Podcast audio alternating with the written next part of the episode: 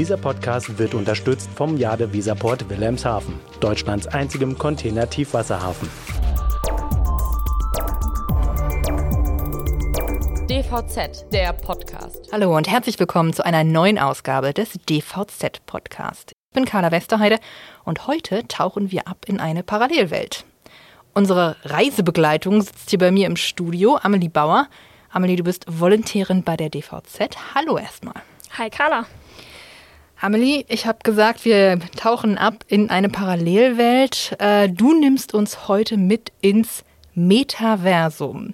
So, jetzt muss ich gestehen, ich habe mich ja immer so als, als Digital Native geglaubt. Ich habe keine Ahnung, was das Metaversum ist. Bitte erläutere das doch einmal kurz. Ja, da stellst du mir die schwierigste Frage auch eigentlich direkt schon am Anfang, weil es dieses Metaversum in dieser erwarteten Form auch noch gar nicht gibt. Also geprägt wurde der Begriff, glaube ich, vor allem durch Mark Zuckerberg, die Umbenennung von Facebook in Meta mit dem bekannten YouTube-Video, das mittlerweile über 6 Millionen Aufrufe hat. Ähm, ich versuche es mal einfach auszudrücken. Das Metaversum kann man sich als virtuelle 3D-Parallelwelt vorstellen, in der sich reale Menschen mit Hilfe von digitalen Avataren begegnen. Das sind quasi Spielfiguren oder eben ein digitales Abbild dieses Spielers, wenn man so will, ähm, und die dann dort in dieser 3D-Welt miteinander interagieren wollen. Du kannst dir das so vorstellen, du sitzt zu Hause an deinem Computer oder auch mit einer VR-Brille und anstatt dich eben mit deinen Freunden, Verwandten oder auch Geschäftspartnern per Microsoft Teams oder Zoom oder ähnlichen Plattformen zu treffen, trefft ihr euch eben in einer virtuellen Bar oder in einem virtuellen Konferenzraum. Ähm, und dort in dieser digitalen Welt äh, besteht dann auch die Möglichkeit, mit Hilfe von Kryptowährungen Dinge zu kaufen, zum Beispiel Kleidung für deinen Avatar oder Tickets zu digitalen Events. Das ist auch über verschiedene Plattformen wie Decentraland schon möglich. Ähm, ja, quasi ist das Metaversum dann ein Abbild von der realen Welt. Jetzt, ähm, das klingt für mich aber erstmal nach einem netten Computerspiel. Jetzt vielleicht so in der Corona-Zeit wäre das vielleicht auch ganz nett gewesen, irgendwie für, für Meetings, nicht nur über Teams, Zoom oder wie sie alle heißen, mit kleinen Kacheln äh, abgebildet, dass man da seine Kollegen sieht, sondern sie vielleicht dann irgendwie virtuell einen Avatar sieht. Aber das klingt jetzt erstmal, ja, das, ist, das klingt für mich nach einem Computerspiel. Ja, der Vergleich äh, ist auch eigentlich gar nicht äh, so schlecht, aber so ein bisschen realer ist diese Verknüpfung von der digitalen Welt zum realen Leben im Metaversum dann schon. Ähm, das zeigt sich auch vor allem mit Blick auf Prognosen, wie zum Beispiel eine Studie von Bloomberg Intelligence, die einen wirklich globalen Umsatz im Metaversum schon für 2024 auf 800 Milliarden US-Dollar schätzt. Das heißt, es geht im Metaversum nicht nur darum, Spaß zu haben mit einer Spielfigur, sondern es geht für Unternehmen und auch Privatpersonen äh, da tatsächlich für Geldmengen, die da auch ausgetauscht werden. Und es ist auch jetzt schon eine Menge Geld auf solchen Plattformen unterwegs, nicht nur bei privaten Usern, sondern eben auch bei bekannten Unternehmen und vor allem auch Modemarken wie Adidas, Nike, H&M oder auch Luxusmarken wie Louis Vuitton, die quasi in diese Metaversum äh, virtuelle Stores oder auch digitale Kollektionen erstellen und verkaufen und sich sogar Grundstücke auch für hohe reale Summen in so einer digitalen Welt sichern. Und das, ähm, ja, das greift letztendlich auf alle Branchen über, auch zum Beispiel aus der Lebensmittelindustrie. Ähm, da wagen Unternehmen wie Kaufland oder auch Walmart ähm, Schritt für Schritt diesen äh, Gang in die virtuelle Welt ähm, und erhoffen sich davon einen äh, richtigen Absatzkanal. Gut, aber wir sind ja jetzt ein Fachblatt für Transport und Logistik und ich bin mir sicher, also wenn du sagst, die Lebensmittelindustrie ist da im Metaversum unterwegs, dann wird es da bestimmt auch virtuelle Speditionen und Transportunternehmen geben. Ähm, aber um mal wieder den Bogen zurück zur realen Welt zu schlagen, in der ich eigentlich ganz gerne lebe, ähm, welche Auswirkungen hat es denn jetzt wirklich konkret auf die Logistikbranche, wie wir sie jetzt kennen? Oder könnte das haben? Du hast ja gesagt, das äh, Metaversum so richtig gibt es das noch gar nicht. Genau, richtig.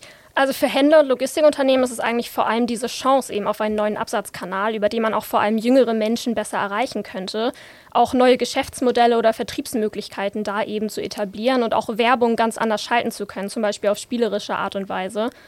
Und was denkbar ist, ist quasi eine Kombination aus diesem digitalen Handel und dem physischen. Ähm, was dann zum Beispiel auch dadurch, dazu führen könnte, dass ähm, Produktlager dezentralisiert werden müssten, die letzte Meile müsste ausgebaut werden. Ähm, und da gibt es ja verschiedene Prognosen auch von Experten, die sogar vermuten, dass der 3D-Druck da immer weiter Einzug erhalten könnte, dass zum Beispiel ähm, Naja, die Kunden, wenn sie sich online ein Produkt bestellen, dass es irgendwann vielleicht gar nicht mehr äh, nötig ist, ähm, per, per Transport dieses Gut zum Beispiel aus China bis nach Deutschland zu transportieren, sondern Produkte wie Sneaker sich ähm, vor Ort um die Ecke per 3D-Druck ausdrucken zu können, sie virtuell designen zu können. Und das hätte natürlich erhebliche Auswirkungen auch auf die Logistikbranche. Gut, ich kann mir aber dieses, dieses neue Universum, diese neue Welt immer noch sehr schlecht vorstellen. Ähm also ne, du hast gesagt, man hat einen Avatar, da muss ich natürlich gleich an den Film denken, Avatar. Dann gibt es natürlich auch noch so ein, so ein paar andere Filme, die auch eben diese Verknüpfung zwischen der realen und ich sag mal einer neuen Spielwelt ähm, äh, ziehen. Aber trotzdem, wie kann das denn, also das, das soll ja jetzt tatsächlich real werden oder eine zweite reale Welt werden. Wie kann ich mir das denn vorstellen? Vielleicht kannst du mal ein paar Beispiele geben, wie dieses neue digitale Universum überhaupt funktionieren kann. Ja, das kann ich gerne machen. Also dazu muss man sagen, dass die Meinungen, äh, wie das alles mal aussehen kann, sehr, sehr weit auseinandergehen. Aber es gibt da so drei Szenarien, ähm, die denkbar wären, äh, die ich mal vorstellen kann für so ein bisschen besseres Verständnis. Ähm, das erste Szenario wäre quasi die Verbindung von der digitalen und der realen Welt. Das kann man sich so vorstellen, ein Produkt, zum Beispiel ein paar Sneaker, das du sowohl vor Ort im Laden als auch digital für deinen Avatar kaufen könntest. Das machen auch Luxusmarken wie Gucci zum Beispiel. Ähm, dass sie quasi ein digitales Abbild von einem bereits in der realen Welt existierenden Produktes, zum Beispiel eine Handtasche oder so, ähm, schaffen und damit quasi eine größere Verschmelzung von diesen beiden Welten auch schaffen, weil eben dieses eine Produkt, diese Handtasche, dann nicht nur vor Ort im Laden, sondern auch digital für diesen Avatar ähm, erwerbbar ist. Das zweite Szenario ähm, wären quasi Produkte, die dann ausschließlich im digitalen Raum verfügbar sind. Das gibt es auch jetzt schon. Zum Beispiel äh, Kollektionen, die man nur virtuell kaufen und tragen kann. Also zum Beispiel ein Sneaker, der nur fürs Metaversum äh, designt ist, die man quasi als Mensch dann auch gar nicht tragen kann. Ähm, und das ist dann quasi exklusiv diesem digitalen Avatar auch vorbehalten. Das dritte Szenario ist vielleicht auch für die Logistikbranche mit äh, das Spannendste eigentlich, nämlich eine physische Ware, wie eben dieses erwähnte Paar Sneaker, könnte digital im Metaverse von deinem Avatar gekauft werden, auch mit echtem Geld bezahlt und dann aber physisch zu dir nach Hause geliefert werden. Das ist quasi so, wie es jetzt auch schon im E-Commerce der Fall ist, nur eben, dass man das auf spielerische Art und Weise noch attraktiver macht. Gut, aber jetzt ich ziehe diesen Vergleich wahrscheinlich noch fünfmal jetzt während unseres Gesprächs, aber das erste Szenario, das klingt für mich jetzt wirklich wieder nur nach Computerspiel. Dinge, die halt wirklich nur im Metaversum für meinen Avatar äh, erwerbbar sind. Ähm, oder ich sag mal so, auch so ein bisschen nach Puppenkleidung. Weil nur weil ich jetzt irgendwie einer Puppe oder meinem Avatar Klamotten gekauft habe, bei der Puppe verstehe ich wenigstens die Logistik dahinter noch. Ähm, aber damit habe ich selber ja immer noch keine, keine Kleidung am Leib oder Essen auf dem Tisch. Deswegen, also es, es klingt für mich immer noch nach einem Computerspiel. Ich verstehe immer noch nicht so ganz, wie die Logistikbranche davon eben ja, beeinträchtigt ist oder auch davon profitieren kann. Ich glaube, das sind auch genau die Fragen, die es äh, in der Zukunft dann noch äh, zu klären gilt. Aktuell sprechen wir ja doch noch über etwas sehr Hypothetisches, das langsam Gestalt annimmt. Aber eine der zentralen Fragen ist eben, ähm, was ist, wenn ich dieses gewünschte Produkt entweder im Laden oder eben im Metaversum äh, bezahle? Was bekomme ich dann für mein Geld? Also bekomme ich nur dieses digitale Abbild oder bekomme ich eben ähm, zugleich auch das Produkt in der realen Welt? Also kaufe ich ein Produkt einmal und kann beides erwerben oder ähm, muss ich es quasi zweimal kaufen. Ich muss es für meinen Avatar in der digitalen Welt kaufen und eben auch für mich als reale Person. Das ist eigentlich vor allem dieses Szenario 3, das ich eben kurz vorgestellt habe, ähm, besonders spannend, wenn du quasi als Avatar im Metaversum die Möglichkeit hast, zum Beispiel ein Kleidungsstück ähm, anzuprobieren, als äh, digitales Abbild von dir schon mal zu schauen, wie dir das gefällt oder nicht. Und du kaufst es dann äh, für deinen Avatar und zeitgleich würde bei diesem Händler ähm, aber eine Bestellbestätigung eingehen und das Produkt müsste auch von einem Logistikunternehmen zu dir nach Hause transportiert werden. Okay. Ähm, die Vorteile für die Kunden, glaube ich, die sind mir mittlerweile ganz klar. Es ist bequem, es soll Spaß machen, man kann Dinge digital anprobieren. Ähm, ja, und man hat vielleicht auch sogar Zugang zu Gütern und äh, zu Läden, die vielleicht vorher physisch so gar nicht äh, erreichbar waren. Man kann sie wirklich aus der Ferne eben, ja, Klamotten-Shopping gehen. Ähm, ich sag mal ganz platt, das klingt jetzt für mich der nächste Schritt, äh, wie der nächste Schritt de, des Online-Shoppings. Aber ich habe ja vorhin gesagt, ich lebe ganz gerne in einer realen Welt. Ähm, und daher weiß ich auch, äh, alles, was Vorteile mit sich bringt, bringt meistens auch ein paar Nachteile. Was ist denn die andere Seite der Medaille, Amelie? Ja, also auf der einen Seite äh, ist es natürlich so, dass man mit seinen Kunden äh, spielerischen Interaktion treten kann ähm, und eben durch dieses spielerische Erlebnis auch deutlich mehr Produkte vielleicht verkaufen kann, vor allem wenn es um eine jüngere Zielgruppe geht. Das würde aber zugleich auch bedeuten, dass es eben immer mehr kleinteilige Lieferungen gibt ähm, mit zeitgleich sehr hohen Kundenansprüchen, zum Beispiel was die Schnellerung der Lieferung angeht. Gerade im digitalen Raum, wenn du dein Produkt kaufst, ist das in der Regel sofort verfügbar, da musst du nicht warten. Ähm, da ist natürlich naheliegend, dass sich die Kunden das auch dann für die reale Welt erhoffen, dass wenn sie dieses Produkt kaufen, dass es dann im besten Fall am nächsten Tag auch da ist. Ähm, da ist halt auch weiterhin die Frage, ähm, wenn sich dieser Konsum immer weiter in den digitalen Raum verschiebt, wie viele physische Verkaufsräume sind irgendwann dann überhaupt noch nötig? Also wenn immer mehr junge Leute nur noch in diesem Metaversum einkaufen, kann man sich da eventuell diese physischen Verkaufsräume auch sparen? Wie sehen dann die Innenstädte aus? Das sind Fragen, die da natürlich noch offen sind. Zu den größten Kritikpunkten ähm, zählen eigentlich vor allem die, die Kostenintensität zwischen dieser Verknüpfung von digitaler und realer Welt. Das würde vor allem bedeuten, dass da eben vor allem große, etablierte Unternehmen äh, sehr klar im Vorteil sind, weil sie über das nötige Kapital verfügen, diese Metaverse-Strategie aufzubauen, sich Grundstücke zu kaufen, Stores zu errichten, ja, auf der anderen Seite geht es aber auch um die Datensicherheit, ähm, zum Beispiel von sensiblen Kundendaten oder auch Unternehmensdaten. Gerade die Logistik war in der Vergangenheit auch sehr oft von Hackerangriffen betroffen. Das heißt, da geht es darum, überhaupt die nötige Dateninfrastruktur zu schaffen, um auch äh, sensible Daten schützen zu können und äh, zu schauen, wie man damit umgeht.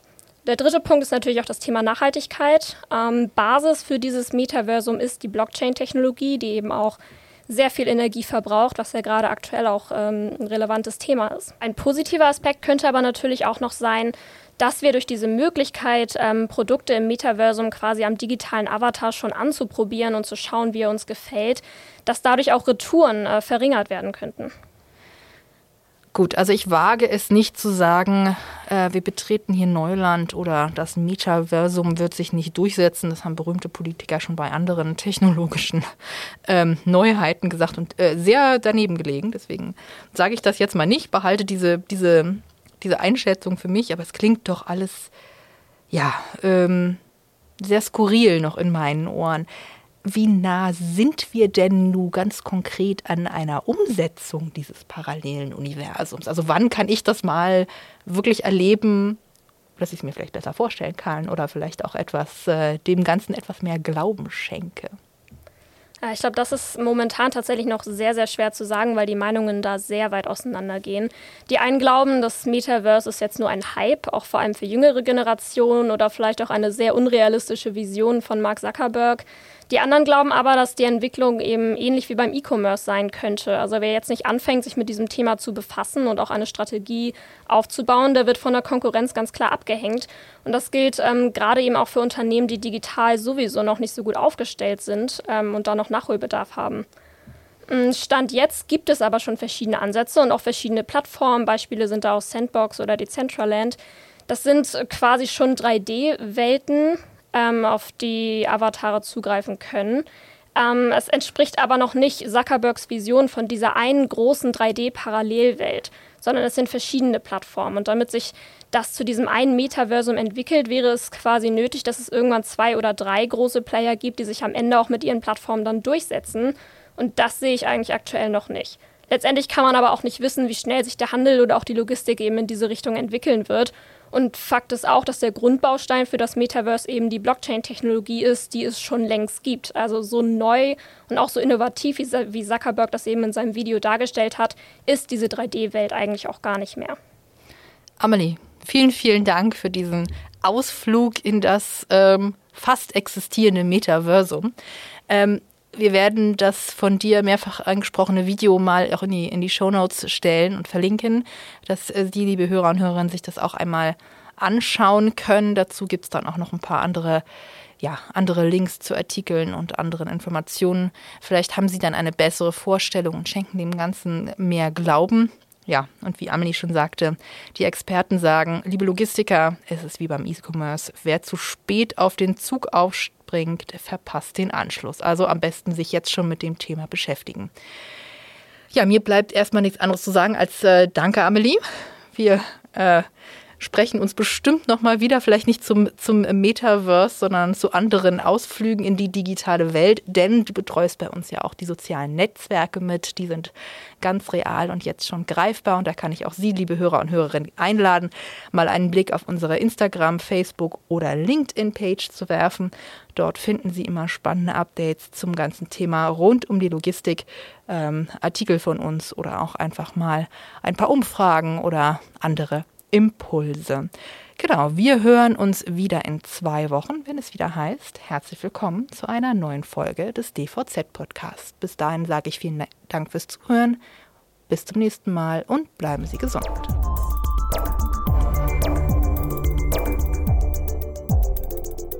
Dieser Podcast wurde unterstützt vom Jade Weserport Wilhelmshaven, Deutschlands einzigem Container-Tiefwasserhafen.